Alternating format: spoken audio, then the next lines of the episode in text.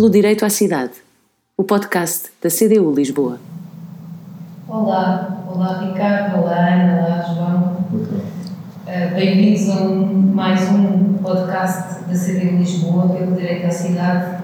Uh, desta vez vamos falar sobre habitação e temos os nossos dois convidados, Ricardo Santos e Ana Drago. Obrigada por estarem aqui connosco.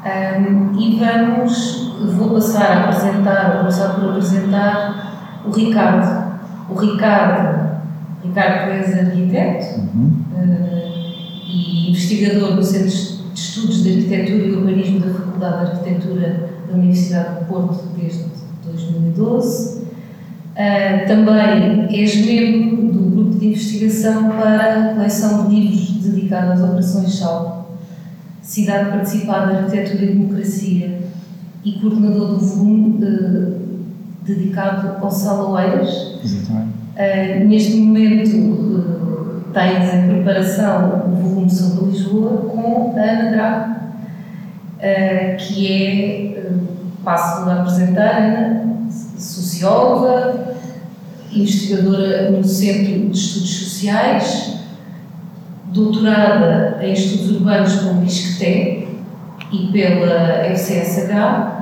com uma dissertação, no mínimo singular, um país a tornar-se urbano e democrático, a questão urbana na primeira década da democracia portuguesa.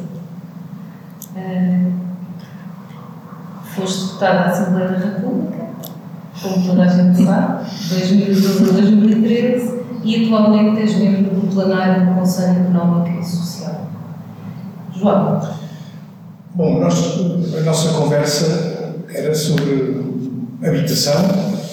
Nós estamos em 2021, eh, estamos em Lisboa, uma cidade que tem um problema de habitação que é por demais eh, conhecido, não há quem não se refira a ele. Eh, mas vamos ter uma conversa sobre uma experiência que aconteceu em 74, no Sal eu acho que depois desta nossa conversa é, é nosso objetivo que se perceba porque é que estamos a discutir um problema de 2021, um grande problema que hoje temos em 2021, a partir do conhecimento e alguma troca de ideias sobre uma experiência de 74.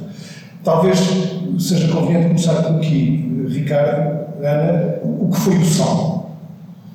Uh, bom, para fazer uma apresentação assim em, em poucas palavras, uh, para quem não sabe exatamente o que é que foi o SAL, uh, há assim um pequeno parágrafozinho que fazia parte do despacho de criação do SAL em agosto de 74, que dizia Corpo Técnico Especializado para apoiar as famílias, através das câmaras municipais, populações mal alojadas, uh, colaborando com elas na transformação dos próprios bairros, com os próprios recursos latentes ou monetários, ou seja, um serviço criado pela Secretaria de Estado da Habitação na altura, com o arquiteto Nuno Portas, que promovia a criação de equipas multidisciplinares que apoiavam diretamente as populações que se tinham que organizar em associações de moradores ou em cooperativas de habitação económica.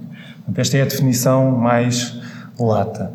Depois, acho que podemos ir ao longo da conversa descobrindo uh, o, que é, o que é que funcionou como é, e o que é que essa experiência nos traz hoje como significativo ainda, do nosso entender, para os problemas da habitação? Acho, acho em todo o caso que há aqui uma, uma característica deste processo eh, que é, eh, que talvez seja útil mencionar. Nós estamos em 74, as carências habitacionais são enormes, uma parte muito substancial da população não tinha condições habitacionais mínimas e de repente há, por um lado, as necessidades que são enormes, mas também a vontade de fazer, de responder a essas necessidades em pouco tempo. E isso levou, ou criou a necessidade de nos afastarmos de soluções mais convencionais, que seria a construção, o planeamento, o projeto e construção mais convencionais, digamos assim, para cuidar em pouco tempo se respondia a um problema que era muito grande. É? Hum, aqui algum paralelo com aquilo que vivemos em 2021. Não, não queria saltar já para 2021, e era bom ainda a gente falar um pouco da experiência do SAL, mas uh, isto é assim, Ana. É, é uma pergunta interessante. É, é, às vezes é um pouco difícil fazer um paralelo direto, porque uh, o nível de carências que existia quer na cidade de Lisboa, que nós estamos agora a, a estudar e a vasculhar um bocadinho esse, esse, conhecimento das carências habitacionais que existia, mas na própria área metropolitana, que tinha sido deixado pelo regime do Estado Novo, mesmo com uma tentativa que houve do Marcelo Caetano, a partir de 1970, de dar alguma resposta, as carências eram brutais. E, portanto, tu tinhas uma cidade histórica, eh, algumas partes mais recentes, mais modernas, mas tinhas, eh, és tu que costumo, é o Ricardo que costuma utilizar esta expressão, não é? Tinhas um, um conjunto de núcleos degradados e de barracas nas traseiras da cidade, que tinham crescido assim acompanhando aquele círculo da cidade. O Sal, aquilo que faz, quanto a mim, durante o momento de 74, é ligar de uma forma muito original, muito inovadora na sociedade portuguesa, a relação entre constituir um regime democrático e construir uma cidade democrática. E, portanto, ligava estas várias ideias que o envolvimento das populações na capacidade de produzir resposta habitacional num tempo relativamente aceitável, era determinante para a própria constituição do regime democrático e, portanto, tinha todas estas ideias, as ideias da auto-organização da população e de apoiar a organização da população, ligá-la com conhecimento técnico e, portanto, dotar as populações de um conhecimento que, face ao próprio conhecimento das suas necessidades, criasse uma cidade relativamente qualificada e a ideia de não só puxar por, por esses recursos próprios da população, que também era o seu conhecimento em relação às suas necessidades, mas a ideia do direito ao lugar, que foi uma questão determinante, ou seja, estes núcleos degradados que estavam nos interstícios da cidade, por assim dizer, meio escondidos, aquilo que não parecia aceitável à geração que pega ali assim logo após a Revolução de, de 74, é a ideia de que não basta dar casas às pessoas, o processo de lhes dar casas e mantê-las dentro da cidade era determinante para constituir o próprio quadro democrático. E, portanto, essa ideia de que estas populações degradadas, mesmo quando ocupavam terrenos, não iam ser expulsas da cidade. Ora, quando nós fazemos o salto para 2021, eu acho que esta ideia de que a construção da cidade é uma forma de construção da democracia continua a ser fundamental. Com a participação das pessoas, e com a não expulsão das pessoas. E aquilo que nós temos assistido nos últimos anos, em particular nos centros históricos e na cidade consolidada de Lisboa, é exatamente uma tentativa de retirar as classes populares do centro da cidade, porque o edificado que ocupam uh, assume hoje um valor em mercado que permite, e portanto há esta ideia de que se o Estado vier a produzir mais habitação, pode produzi-la outra vez nas traseiras da cidade, desde que o edificado mais valioso em termos imobiliários possa ser preservado para outro tipo de negócios. O ativo financeiro. O ativo financeiro, exatamente. A forma como a habitação deixou de ter uma ideia de valor de uso e passou só a ser uma espécie de, de valor de mercado e nada mais. E, portanto, essa ideia da participação do direito ao lugar e daquilo que eu acho que é, continua a ser determinante, e nisso eu acho que o Nuno Portas tinha uma certa razão quando já fala disto, no final dos anos 70, que é quando tu tens programas públicos que incentivam a organização das pessoas e lhes dás apoio, apesar de tudo, elas têm uma perseverança organizacional na luta e na contenda por provisão pública, que esperar apenas que a sociedade civil se organize sem haver qualquer tipo de apoio público é, é muito mais difícil. E, portanto, tem que haver aqui uma articulação, não é? Entre políticas públicas que, por si próprias, estimulam essa forma de participação, dão um horizonte de esperança às pessoas. E isso eu acho que é o que a experiência do SAL continua a ser.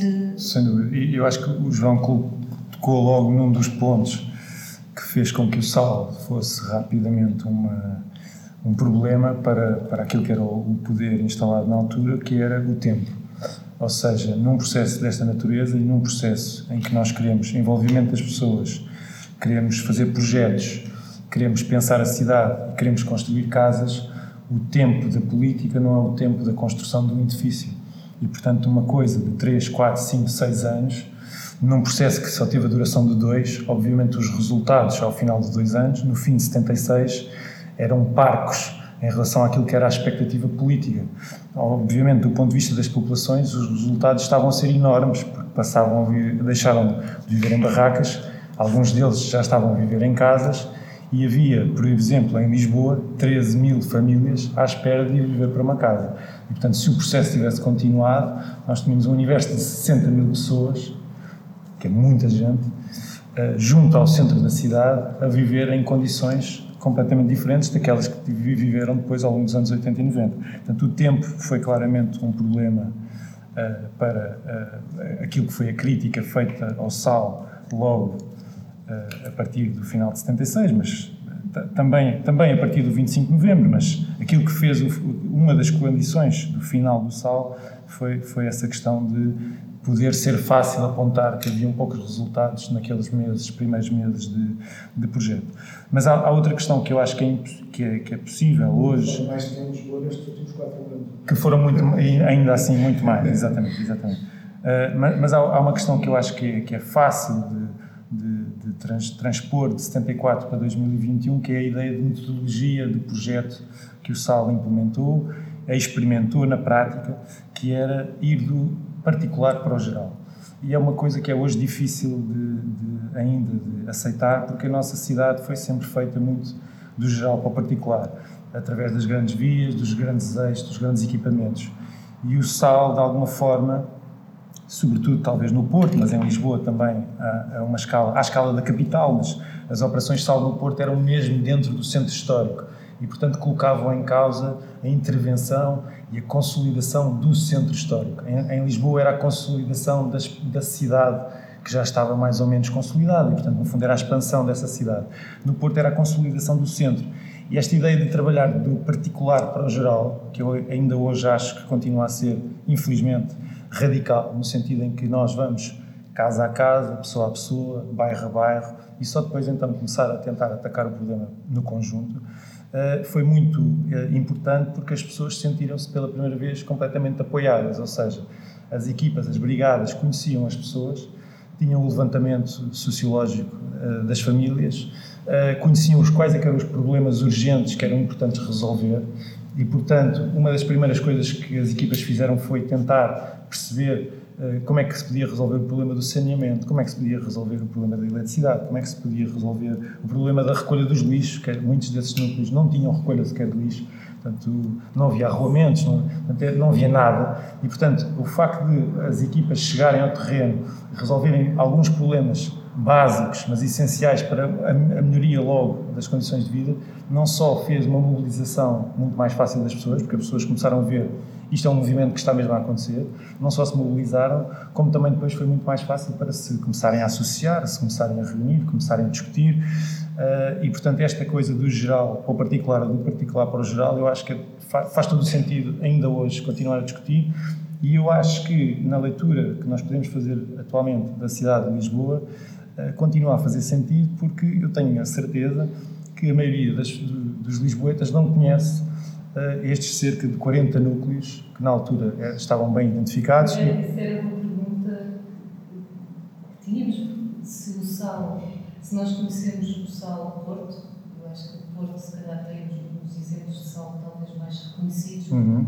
feitos por alguns arquitetos uh, que depois vieram a revelar uh, uma geração conhecida, o Cisne, uhum. Soto, Soto Moura também. Um, a nossa pergunta, bem, em Lisboa eles quase que são invisíveis.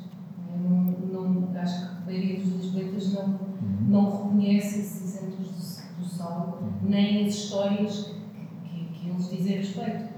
Eh, gostávamos que vocês falassem um pouco disso, não é? porque essa invisibilização, esse, esses lugares particulares. Tiveram uma gênese e que continuaram, muitos deles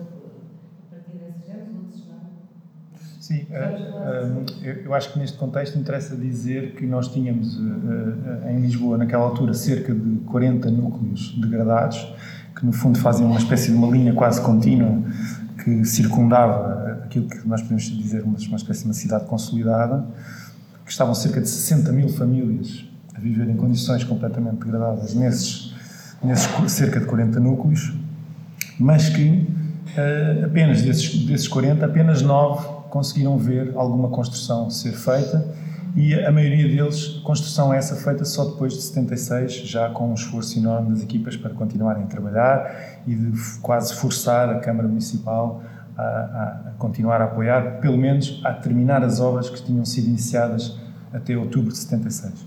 E, portanto, há aqui um, um universo de mais de, de 30 núcleos que não, que não viu o seu sonho ser cumprido e uh, acho eu, infelizmente, uh, ainda interessante para, para, o nosso tempo é que alguns destes núcleos ainda hoje existem.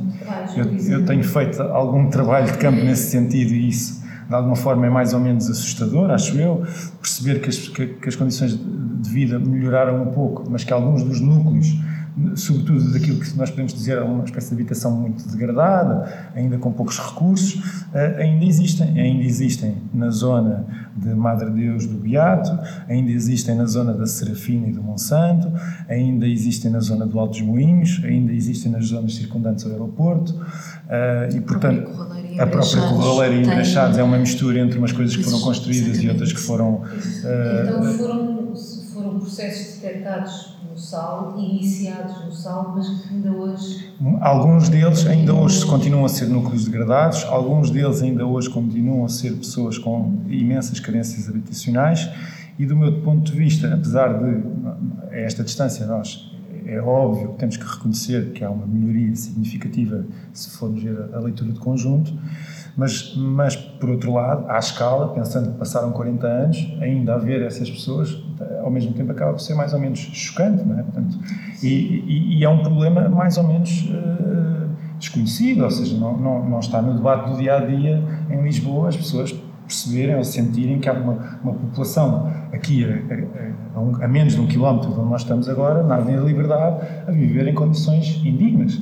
E, portanto, eu, eu acho que voltar a, conhecer esses sítios, voltar a dar voz a essas pessoas, voltar a, esses, a esses bairros e tentar uh, consolidá-los, no mínimo, consolidá-los, resolver os problemas urgentes e, e, ter uma estratégia para os consolidar a médio e longo prazo, porque o tempo vai, ser, vai, ser, vai estar sempre contra nós, porque uh, demora, construir demora, mas, mas eu, acho, eu acho que é importante tentar recuperar esses núcleos, ou seja, eu acho que o problema de Lisboa neste momento não é só o centro da cidade e o problema da especulação, é também, em parte, uh, aquilo que é a, nossa uh, uh, primeira linha limite do centro, do centro da cidade.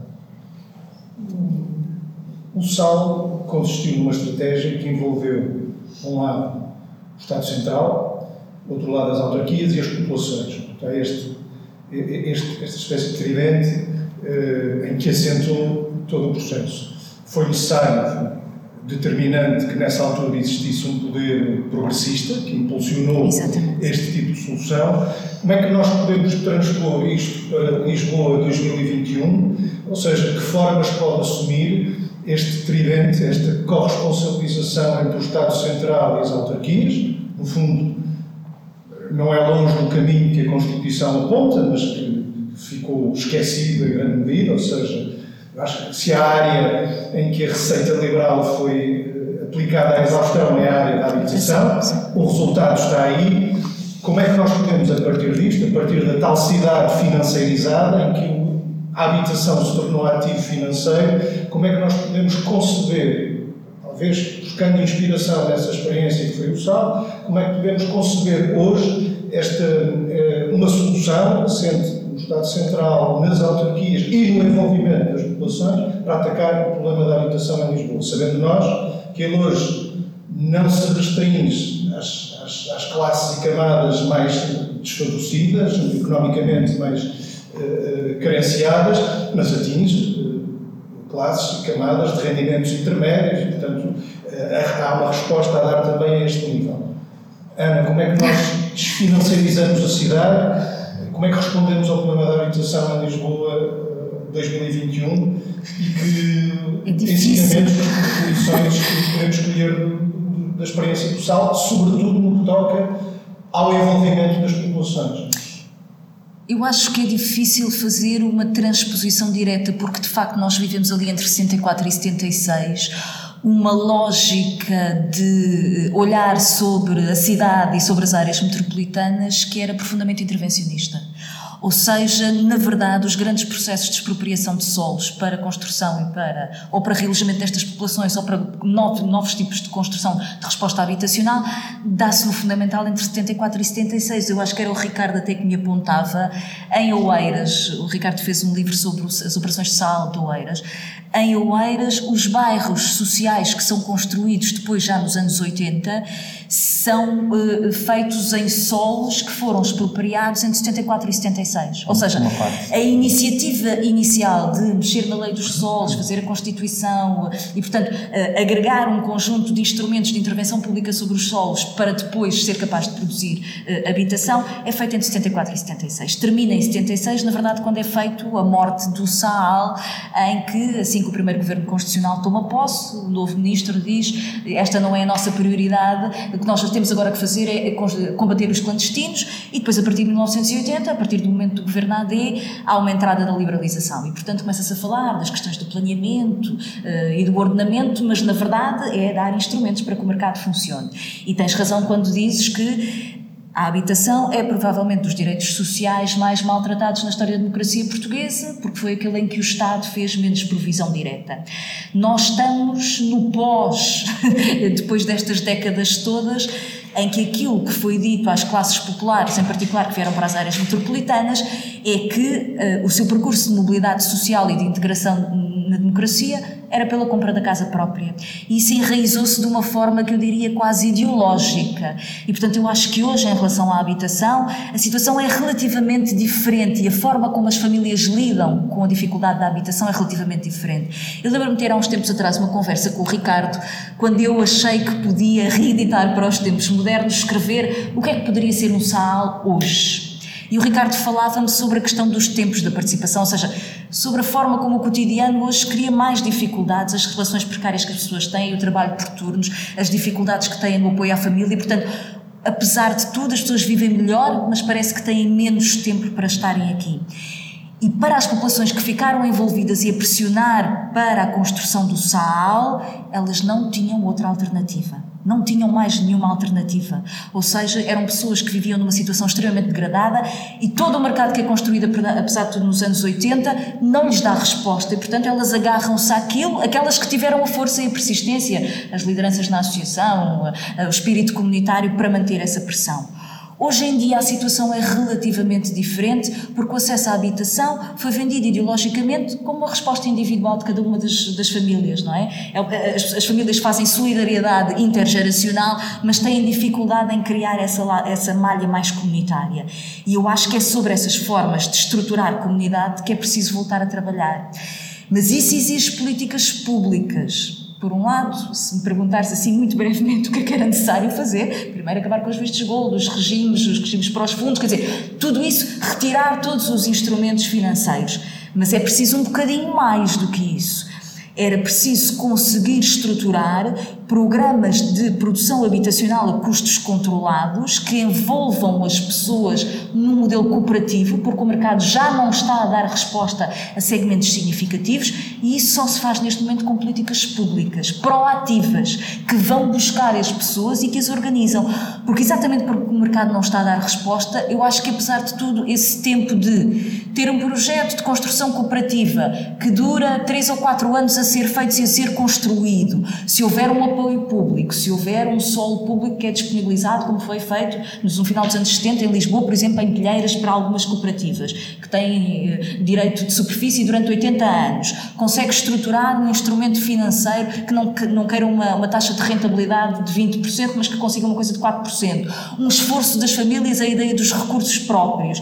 E depois equipas que apoiem e que façam também comunidade, porque o SAL tinha isso, tinha arquitetos, mas tinha intervenção social que ia também estruturando comunidade e formas de organização e de participação, tens que montar isto, mas tens que querer politicamente. E envolve Estado Central, e envolve autarquias, e envolve a estrutura de bairro, e é uma coisa que dá trabalho, demora tempo, mas tem que começar a ser feita porque já vamos tarde, diria eu.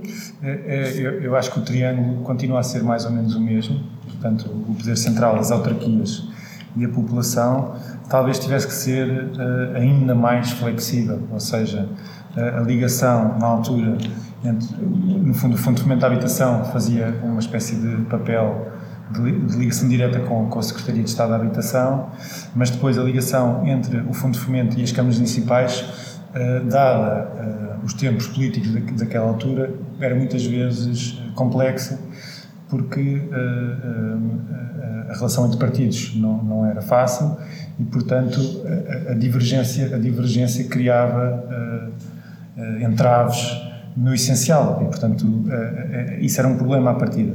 E a politização interna das equipas também fez com que essas divergências depois acontecessem, não só com o Fundo de Fomento, mas também com, com, com as autarquias. Ou seja, se nós conseguirmos encontrar um ponto de encontro em que uh, há um objetivo comum que é partilhado e que a dimensão política ou ideológica não intervém como interveio naquela altura, em que nós tínhamos o poder na rua, o poder popular, a participação direta, que não é o caso da nossa democracia atual. Portanto, nós temos que conseguir imaginar um, um esquema de organização que consiga caber dentro desta democracia, desta forma de democracia atual, ou seja, quer a gente concorde mais ou menos com ela.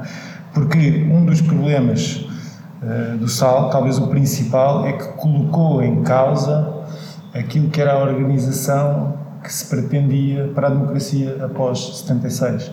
E, portanto, uh, ao, uh, ao se perceber que as populações organizadas não precisavam assim tanto depois das autarquias, e perceber que se três bairros falassem, percebiam que não, não precisavam de construir três escolas, podiam construir só uma e que os miúdos todos usufruíam daquele serviço e que em vez de, de precisarem construir três centros de dia, precisavam só construir um, isto coloca de tal forma em causa aquilo que era o planeamento para as cidades e, e, e aquilo que eram as perspectivas de desenvolvimento e crescimento da cidade, que de repente eh, as autarquias assustaram-se com, com, com, esta capacidade tal de mobilização, porque as, as, as associações de moradores depois começaram a falar entre si, começaram a trocar informações, as, os arredores de Lisboa falaram com, os, com, com Setúbal, falaram com Louros, e de repente a experiência passa de uns sítios para os outros, e nós aqui estamos a fazer isto, eles estão a fazer aquilo, nós podemos organizar desta forma, e de repente aquilo que era o, terceiro ponto desse eixo, ou desse, desse triângulo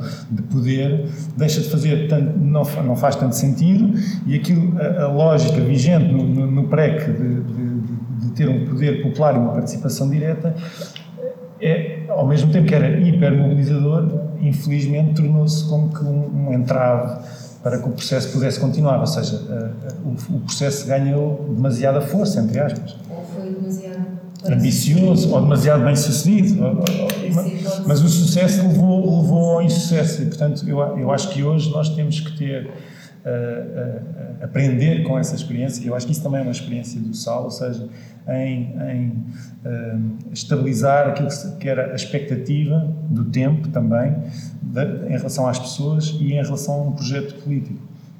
No sentido em que uh, conseguimos, nestes 40 e tal anos, perceber que há coisas que são conquistadas passo a passo, lentamente eh, nós podemos apontar lá para a frente, mas ir subindo a escada lentamente, sem querer dar grandes saltos. E eu, eu acho que uh, isso fica também uh, do sal, essa, essa, essa radicalização, digamos assim, naquele momento, essa originalidade, mas ao mesmo tempo também uma hipótese de trabalho para pensar hoje a intervenção na cidade no, no século XXI. Sim, como é que essa intervenção a partir do sal, não é? Talvez com demasiado poder popular ou com um poder popular que assustou os poderes estatais e os municípios.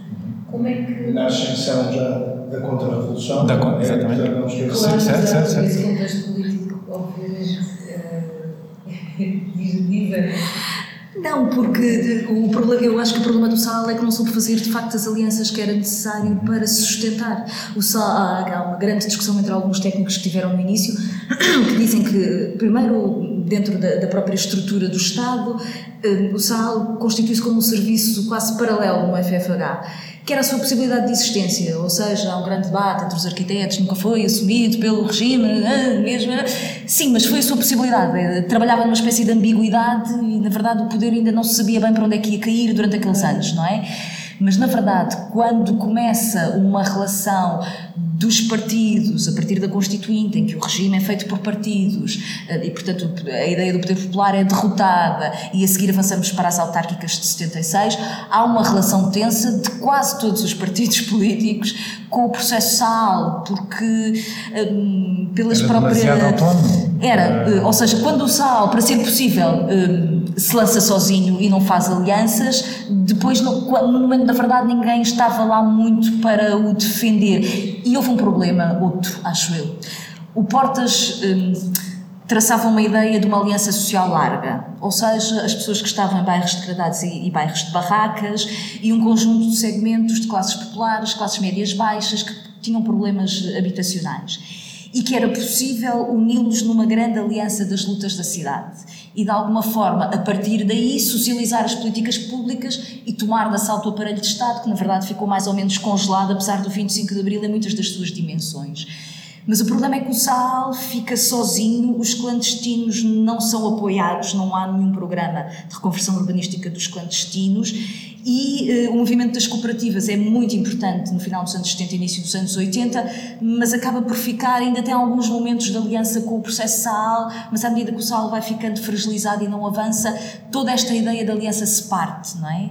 Era preciso unir os diferentes segmentos e o diferente tipo de respostas numa coisa forte e a certa altura não foi possível a minha opinião, a pessoa quando vê no fim da história tem sempre uma opinião mais clara, é que o facto de não terem avançado para o processo de reconversão urbanística com os clandestinos, que tinham grande proximidade social, na verdade, com os bairros do Saal, houve ali qualquer coisa fundamental que se quebrou e não sei se não foi porque os arquitetos olhavam para a construção clandestina com uma enorme dificuldade e porque não havia recursos, não é? E portanto na verdade. É, pode-se dizer que houve aqui, neste período, uma série de formas embrionárias de um outro, de um outro modelo de, de cidade e de um outro modelo de governação e de resolução destes problemas da habitação, que tiveram todas elas no fim, mais ou menos nesta altura, não é? Tu estavas a falar das cooperativas e as cooperativas até hoje chegaram uh, de uma forma quase maldita, não é? Não houve Ainda produziram. Claro, terão produzido para aí 30 mil fogos até meados dos anos 80. Muito, muito, muito. Mas há uma, há uma, ainda há uma retração muito grande em continuar, fazer uma continuidade, fazer um balanço, primeiro uma reflexão e depois dar continuidade a esses modelos de construção de cidade. Não é, não é só. E, e nos núcleos é urbanos degradados que temos agora em mãos a questão do primeiro direito, que vem dar a resposta, também não houve até hoje nenhum programa que desse, que tivesse abertura para uh, olhar para aquela realidade, que é uma realidade em Lisboa, então, uh, super convocadora de hipóteses, porque está em todo lado. É. Está aqui nas traseiras da Avenida da Liberdade. A questão do primeiro direito é importante e eu acho que se liga com, com, com o que o João estava Sim. a falar, que é como é que nós conseguimos, uh, e, e, que a Ana também já disse de uma forma que eu concordo muito, que é nós temos que convocar as pessoas a participar de forma justa, ou seja, a, a, ideia de participação hoje parece que se nós colocarmos a palavra participação em qualquer coisa já, já dá assim um ar muito democrático, mas isso pode se transformar pernicioso para quem, a quem nós estamos a pedir para participar. Ou seja, eu acho que é interessante que o processo de participação aconteça. Ele no SAL aconteceu de forma muito diversificada, ele foi interpretado pelas populações de forma diferente daquela que o despacho que o criou eh, sugeria, ou seja, a maioria das pessoas rejeitou liminarmente uh, só as operações do Algarve e se teve algum sucesso a autoconstrução. o, o, despacho previa uma ideia de que as pessoas participavam na construção das próprias casas e as pessoas disseram uh, uh, isso não é possível, ou seja, até porque é fácil nós imaginarmos que nem todas as comunidades teriam pessoas ligadas à construção civil com capacidade para o fazer. E, portanto, nós hoje temos que também ter essa sensibilidade para perceber que quando pedimos às populações para participarem, que ferramentas e que condições é que lhes damos e que apoio é que se dá para que elas participem, ou seja, eh, nós temos agora os exemplos dos orçamentos participativos e tudo mais, ou seja, a ideia de aproximação a uma democracia direta nem sempre é a forma mais fácil e mais justa para aqueles que são mais desfavorecidos. é muito mais fácil para pessoas da classe média, de uma classe com, com condições de vida mais, mais eh, sustentadas, uh, fazer horas extra, trabalhar extra, ou, ou sobretudo os atuais modelos de, orçamentos ditos participativos. E, exatamente, exatamente. Ou seja, colocarmos lá a palavra orçamento participativo não quer, à partida, garantir que nós estamos a recuperar um processo que foi experimentado em 74, ou naquele tempo do PREC, ou que estamos a democratizar mais essa participação por si só. Ou seja, não chega, não, nós temos que ir ver depois, uh, efetivamente, como é que esse processo, e esse, nesse caso orçamento, é efetivamente construído e que capacidade e que tempo é que dão às pessoas para efetivamente o construírem em conjunto. Eu acho que esta, esta questão é muito suporte importante. Técnico. Que suporte técnico, que apoio, em que condições, em que tempos uh, e tudo mais. E, mas eu acho que a cidade de Lisboa hoje levanta uh, aqui duas frentes de trabalho, digamos assim, que é nós percebemos como é que se continua a consolidar uh, o centro da cidade, mas como é que se consegue dar condições de vida a este tal primeiro perímetro dentro do Conselho. Ou seja, não, nós não estamos a falar na redefinição do limite do Conselho. O que eu estou a dizer é no, no limite, no primeiro limite da cidade consolidada, onde vivem ainda umas centenas de largas, umas dezenas de centenas de largas pessoas, milhares de pessoas, uh, com condições bastante complexas. E nesse sentido, eu acho que se de alguma forma, e concordo com a Ana, o direito à habitação em parte foi cumprido, o direito ao lugar e o direito à cidade está cada vez mais negligenciado. Porque o que nós vemos é que temos o direito à habitação fora da cidade, ou o direito ao lugar no subúrbio. E, portanto, a discriminação e a, e a distância ao centro é, é, feito geograficamente. E, portanto, nós afastamos uh, aqueles que menos podem uh, para longe, para esconder o problema para, e, para, e para desbaratar essa, essa habitação na periferia. Uh, isto implica, tem outro problema logo ligado diretamente, que é nós não estamos a resolver o problema da consolidação da área metropolitana. Ou seja, nós estamos a continuar a promover uh, o subúrbio, o, uma confusão entre aquilo que é o urbano e a urbanidade, aquilo que é uh, construir casas em sítios que só têm casas, que não têm mais nada, ou seja, são urbanos porque têm bairros e têm arrumamentos, mas não são cidade. E, portanto, nós não estamos a, a dar a essas pessoas acesso à socialização e à complexidade da cidade, ou de uma cidade. Estamos-lhe a dar acesso a, a, uma casa num sítio distante do seu local de trabalho, com, com, e, essa distância depois pode ser melhorada ou, ou, piorada em função de quanto é que custa ir trabalhar, do tempo que, que, que, existe para ir trabalhar uh, e, e, a distância que está, por exemplo, à escola dos miúdos. Uh, e isto tudo, tudo junto podem ser fatores de, de, discriminação brutal. E se nós depois pedimos a essas pessoas agora juntem-se e venham participar num processo participativo em reuniões às 11 da noite, eu acho injusto. E, Ricardo, e tudo isto acontece no momento em que, de repente, salta aí para cima da mesa uma questão, até vinda de sítios improváveis, que é da discussão sobre a cidade de 15 minutos.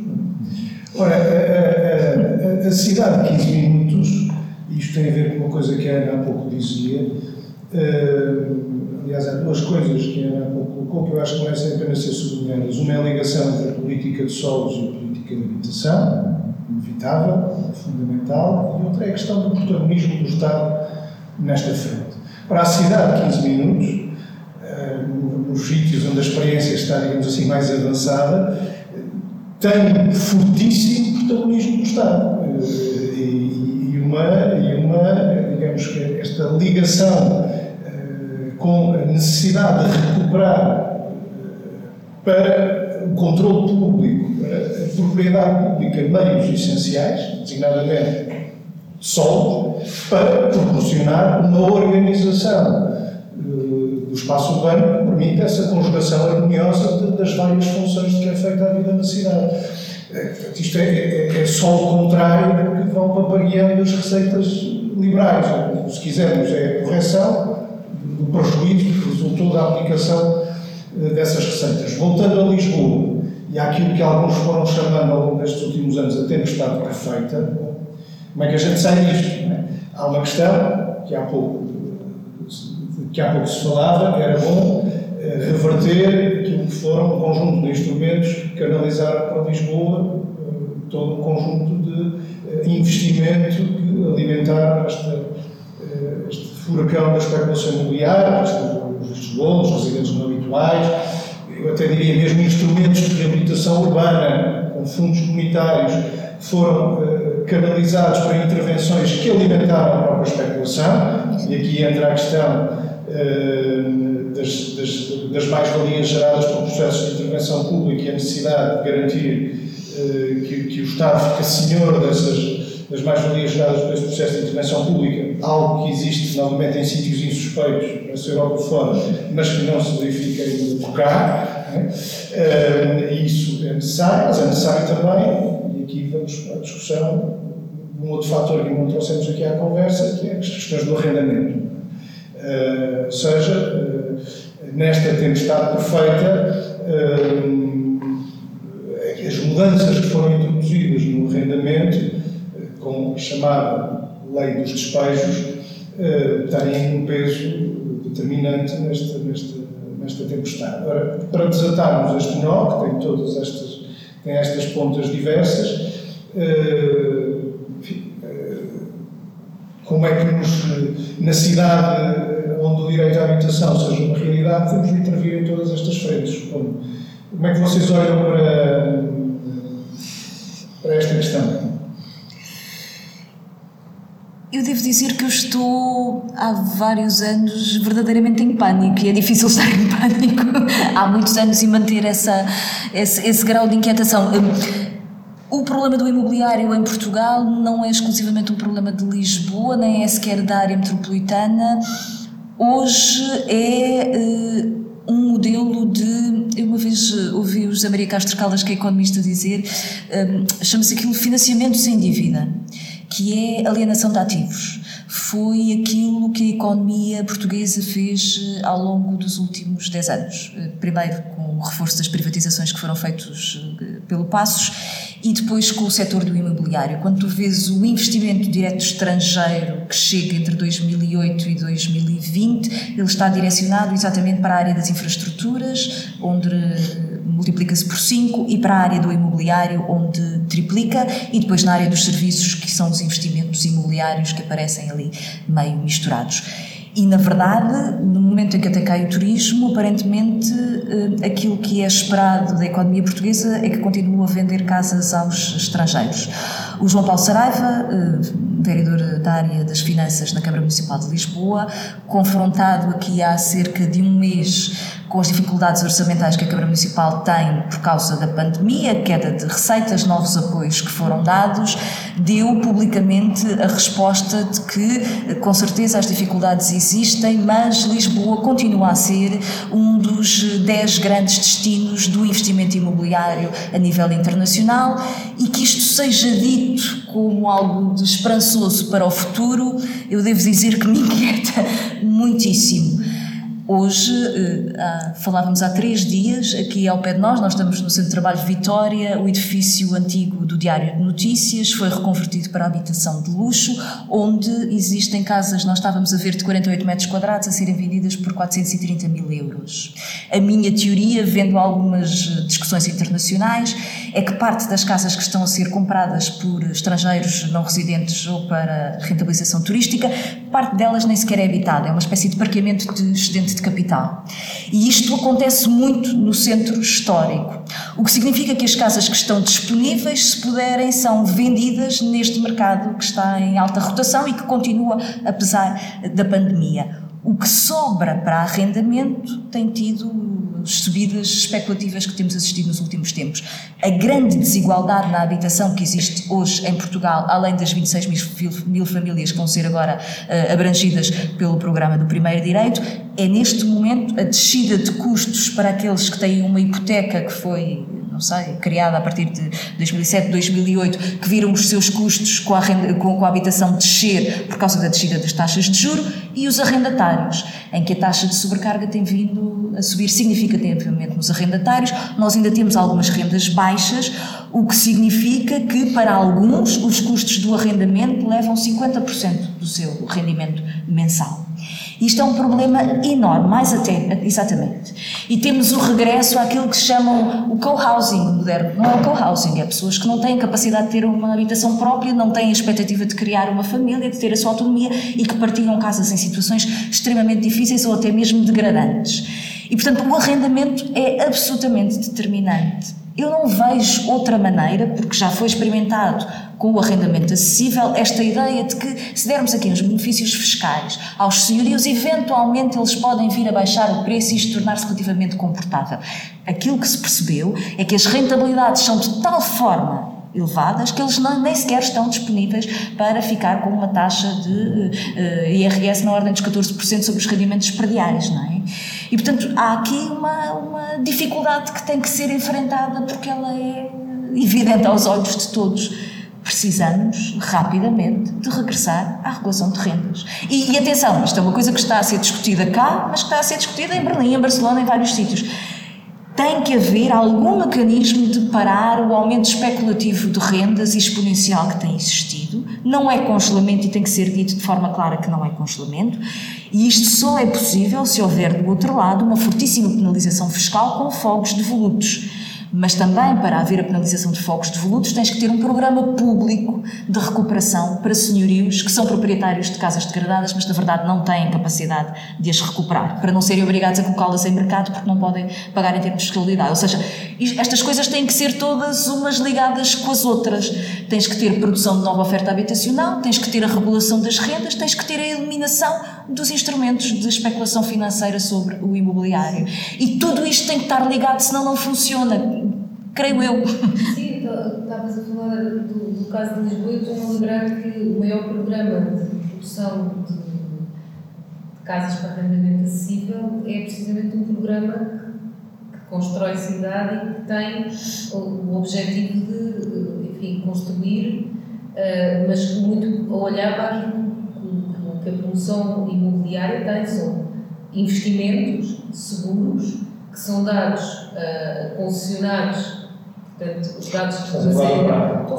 Exatamente, com, com, com, privados, não é? Das concessões a privados. Estamos, estamos, em Lisboa temos este paradigma, não é? Portanto, vamos construir cidade com um olhar do investimento privado, com um rendimento um bocadinho menor, mas totalmente seguro ter. Portanto, as pessoas vão pagar as tais rendas acessíveis. Eu, eu posso dizer que clássico do PRA é a Câmara produzir uh, os projetos com esta ótica, dar, dotar 30% para venda livre, o restante para uh, a tal renda acessível, há muitos anos, com direito de superfície há muitos anos.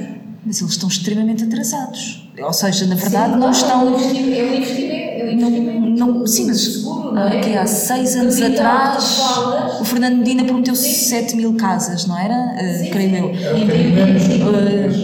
uh, a maioria são nesse, nessa equação. E depois temos um. 5 mil, 6 mil. Pois. Eram 3 mil do Val de Santo António e depois da Ceru Ocidental mais 3 mil e tal e Mondepé, assim qualquer coisa, Sim. não é? Sim. Mas disso nada, não é? Quatro anos depois, daí eu há pouco dizer, o sol conseguiu em dois anos. Exatamente. Sim, a questão dos núcleos urbanos degradados, que é um tema da cidade de Lisboa, no primeiro direito, que há uma, uma hierarquia de, de, de, de, espaços a reabilitar dentro da cidade, eles estão em último lugar. Portanto, não vão ter hipótese quase nenhuma de ser financiados pelo primeiro direito. Portanto, não há hipótese para os núcleos urbanos degradados. Ana está a fazer. Não, porque eu, eu estava, eu estava a, a, pensar que o, o, a estratégia local de habitação já foi assinada com o governo, não foi? Foi. Eram 4.500, ou, ou, estou, ou, ou, já não me lembro bem do número, para primeiro direito. Ou mas seja, para Lisboa. mas não são para esses núcleos urbanos degradados.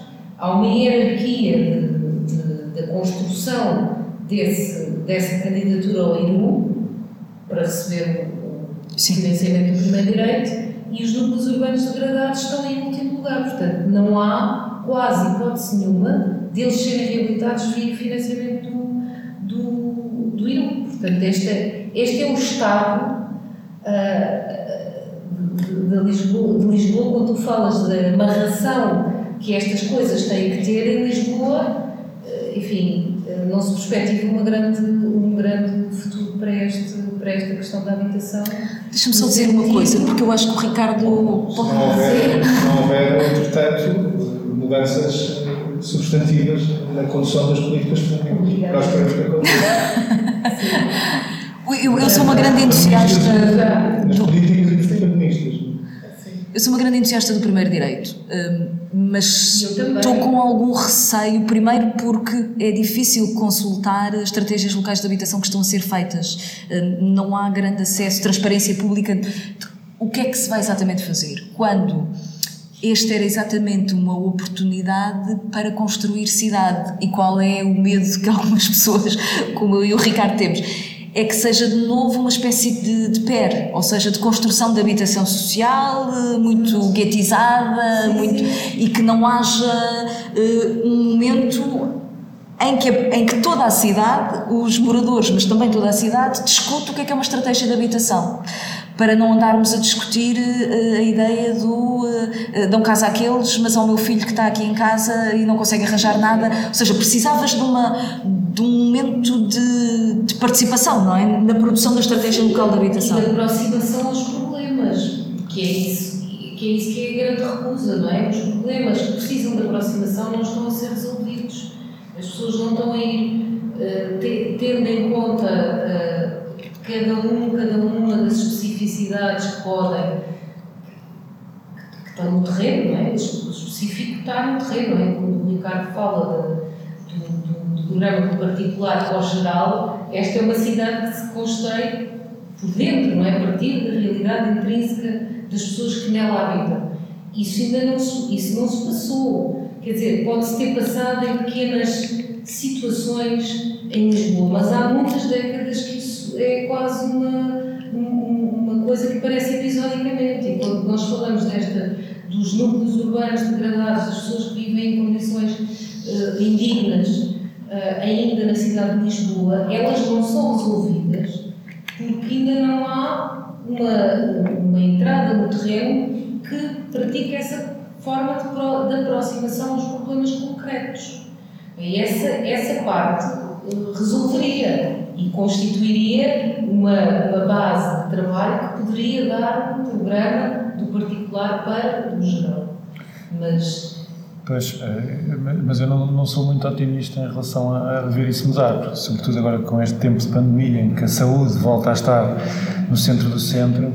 Portanto, nós nunca tivemos a habitação no centro do, do problema e da discussão sim, do debate sim. político em Portugal. Uh, meia culpa aos arquitetos que não se envolveram o suficiente nestes últimos 40 anos para que, que isso pudesse ter acontecido, mas de facto uh, não, não tem havido interesse político, talvez porque se aceitou muito rapidamente que o desenvolvimento da propriedade privada seria o nosso esquema de, normal de desenvolvimento, ou das pessoas terem casa, uh, eu, eu não, não vejo num, num curto prazo que a habitação possa ficar lado a lado com, com os temas da saúde ou da educação, que são aqueles que toda a gente tem sempre mais à mão e que, e que no debate político estão sempre presentes. E, portanto, ou nós conseguimos mesmo uh, uh, mostrar uh, os problemas reais e concretos e conseguimos pequenas conquistas no sentido de mobilizar uh, que, que, outros problemas mais complexos possam vir a resolver e que isso de alguma forma possa depois ter ecos naquilo que seria uh, a mobilização do poder político, ou então não, não, não, não, vejo com grande otimismo ou, ou, não vejo com grande possibilidade que, esta, que, esta, que estas políticas ou que esta natureza especulativa possa ser contrariada facilmente, ou seja, é, é, é, muito mais fácil o que está a acontecer agora, a ideia dos que os mercados se autorregulam é, é, é, deixar a coisa andar, é, fácil que assim seja, muito, e para o poder político não se compromete, ou seja, não... não... Sim, mas nós estamos, acho que a, consciência disso se vai alargando, apesar espero que sim, espero que sim. a evidência do fracasso dessa ideia de que, de que o mercado resolve é? Agora, o que temos é, sob formas diferentes, uma abordagem ao problema que é reconhecido, que é incontornável, mas uh, há algum tipo de abordagens que, uh, no fundo, procuram não tocar em interesses instalados. Isso é a melhor forma de garantir que nada de substantivo muda. E aqui entra aquela questão que há pouco falávamos, nós fizemos uma política alternativa, progressista, e ela estará tanto mais próxima quanto mais força tenham as forças progressistas que estejam em condições de implementarmos. Isto é assim em Lisboa e é? portanto, para, para, também não, não, queria que ficasse aqui algo, algo a tónica menos, menos otimista, que apesar de tudo, nós temos hoje instrumentos. A Câmara Municipal de Lisboa, e isto sem em nenhum momento apagar são responsabilidades do Estado, aliás, que a Constituição reconhece. A Câmara Municipal de Lisboa teve nestes últimos anos, nós falávamos do fracasso da, da, da produção de habitação a renda acessível, os tais 5 mil ou 6 mil fogos que foram prometidos e que eh, foram produzidos umas casas centenas. É? A Câmara Municipal de Lisboa teve ao longo destes quatro anos orçamentos sistematicamente acima dos mil milhões de euros. No universo consolidado da Câmara de Empresas Públicas, 1,3, 1,4 mil milhões de euros todos os anos. Isto é algo que não, não tem paralelo em nenhuma outra Câmara do país. A segunda mais próxima fica a menos de metade disto. É? Uh, isto dá recursos que, agora, que agora se vão acrescentar tudo o que vem do plano de recuperação e fundos estruturais sabemos que há uma parte que vai ser canalizada para esta via e a grande questão que se nos está colocada é com estes recursos o que é que vamos fazer? Vamos continuar, como aconteceu com alguns instrumentos, tipo o IFRU, encaminhá-los para operações ditas de reabilitação, que aquilo que fazem é uh, acentuar, acentuar este empurrar de gente para fora da cidade, por causa ainda mais o direito à habitação, direito ao lugar, ou seja, uh, acelerar, esta, intensificar esta dinâmica especulativa, ou, pelo contrário, numa perspectiva um poder progressista que faz sobrepor o interesse coletivo geral aos interesses particulares, vamos assumir a necessidade de contrariar esta dinâmica. Isto depois tem que se articular com medidas de um outro plano. A mudança da lei da legislação do arrendamento é fundamental que falámos, mas vamos canalizar estes recursos para a produção de habitação eh, pelo Estado. No caso da Câmara, que é a maior proprietária da cidade ainda hoje, eh, pegando naquilo que é seu e que está desaproveitado aproveitando os recursos que tem e os que vai ter para reabilitar esse património e, e, e disponibilizá-lo a rendas acessíveis, não é? estas rendas compatíveis uhum. e definidas de conceito em função do que é o rendimento efetivo das pessoas. Exatamente, e no caso, e no caso da, da Câmara, eu acho que até tinha um, um duplo papel pedagógico, que era uh, uh, redefinir ou ajudar a redefinir aquilo que é uh, o que nós usamos agora facilmente como reabilitação, ou seja, essa ideia de que nos últimos anos houve um conjunto de património edificado, reabilitado, é, é, complexa no, para mim, enquanto arquiteto e, e, e, enquanto projetista, no sentido em que, se, se, para nós entendermos a, re, a reabilitação no sentido em de, em de recuperarmos edificado para ele sobreviver uh, nos próximos tempos e não para fingirmos que estamos a, a, a lavar uma cara num edifício. É tal reabilitação para o mercado, não é? Na realidade, do ponto de vista estrutural, por exemplo, uh, do ponto de vista da preservação dos materiais, do ponto de vista da qualidade dos materiais novos aplicados, do ponto de vista da legislação em vigor, que a lei da reabilitação uh, tem muitas exceções e, portanto, e, e, que em função do tipo de programa, se é habitação ou turismo, mais exceções tem. Ou seja, a, a Câmara teria também, uh, nesse seu património, um espaço de mostrar qual é que era a ideia de reabilitação que queria para a cidade e que gostava que todos seguissem, porque nós temos diversos exemplos em que se preserva uma, uma fachada, mas pode-se demolir todo o interior de um quarteirão. E, e, aí estamos a entrar numa discussão que voltamos quase ao século XIX, uma coisa de desenhar uma fachada fachadista, fachadista não é? Portanto, de, de, de desenhar visto de, de de fora para o interior, como, como se o interior. E nós temos uma riqueza brutal em termos de tipologias de, de edifícios construídos desde o século XIX, ao longo de todo o século XX até, até a atualidade, que, que são tão interessantes como a fachada, a, a tipologia que aquela própria, e a qualidade espacial e, e, e, a forma como se organizam os espaços. E, portanto, há, há também essa missão, digamos assim, de. Uh, uh, redefinir com rigor o que é que nós queremos entender por reabilitação e quais é são os efetivos critérios que nós queremos que a cidade daqui a 100 ou 200 anos eh, quando se voltar a fazer a história deste presente eh, eh, fique, porque se nós tivermos um, um, novo terremoto e ele, ele, ele, ele, está cada vez mais perto, é só uma questão de tempo, não sabemos quando vai ser, mas há de acontecer um, um bocadinho mais forte ou um bocadinho mais fraco, há de acontecer. E aí nós vamos ver as políticas de reabilitação da cidade histórica, como foram, em muitos dos casos, oportunidades perdidas. E eu até estava, estava a pensar que, eh, que há uns anos, uma, um, até 2000 e qualquer coisa, 2006 por aí, Lisboa teve gabinetes técnicos locais que, que faziam forte oposição à especulação ou, ou conseguiam comprar propriedade e reabilitar bairros e, e, e integrar as populações. Um, e que isso poderia ser uma, uma bela maneira de ligar a questão do som com as suas brigadas e com estas pessoas, este envolvimento e esta possibilidade de, de combater processos. Uhum questões da cidade histórica e ao mesmo tempo uh, ouvir, escutar e conceber. Voltamos à participação, mas uma participação a sério, né? Sim. não é tal encenação. A participação de folha em branco, como alguns se referem uh, criticamente, mas de facto é importante. Não querem para nós, né? não é? resgatar o planeamento se não soubesse o que temos, resgatar o planeamento democrático, não é? aquilo que foi a liberalização dos usos do solo, dizer que em cada sítio da cidade nasce aquilo que o mercado, num dado momento, quer que nasça, nós temos que voltar a ter, a garantir que o que nasce em cada sítio da cidade, em cada momento, é o que lá faz falta, é o que a população sente que, que melhor corresponde uh, aos seus anseios, às suas aspirações. E a cidade de Lisboa tem a vantagem de ter um, um conjunto de instrumentos que, uh, que já existem desde aquele tempo, nomeadamente o, o, o GT Gás e é EPUL, ou seja, as primeiras operações de sal em Lisboa nascem dentro da EPUL, ou seja, eram brigadas e técnicos já ligados à autarquia, ou seja, com um conhecimento local.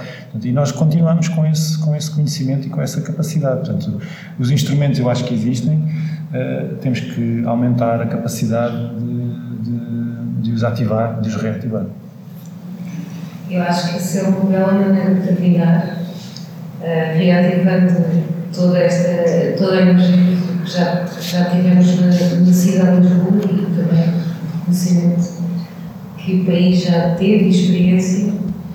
E portanto agradeço-vos e, e, espero que nos possamos encontrar em mais ações da cidade de Lisboa, não só este podcast, e continuemos a, a discutir e a dialogar sobre a cidade, a cidade que queremos e a cidade que Vamos construir. Vamos construir, obrigada. Obrigada por nos receberem. Obrigado. E boa campanha. Obrigado. Obrigado.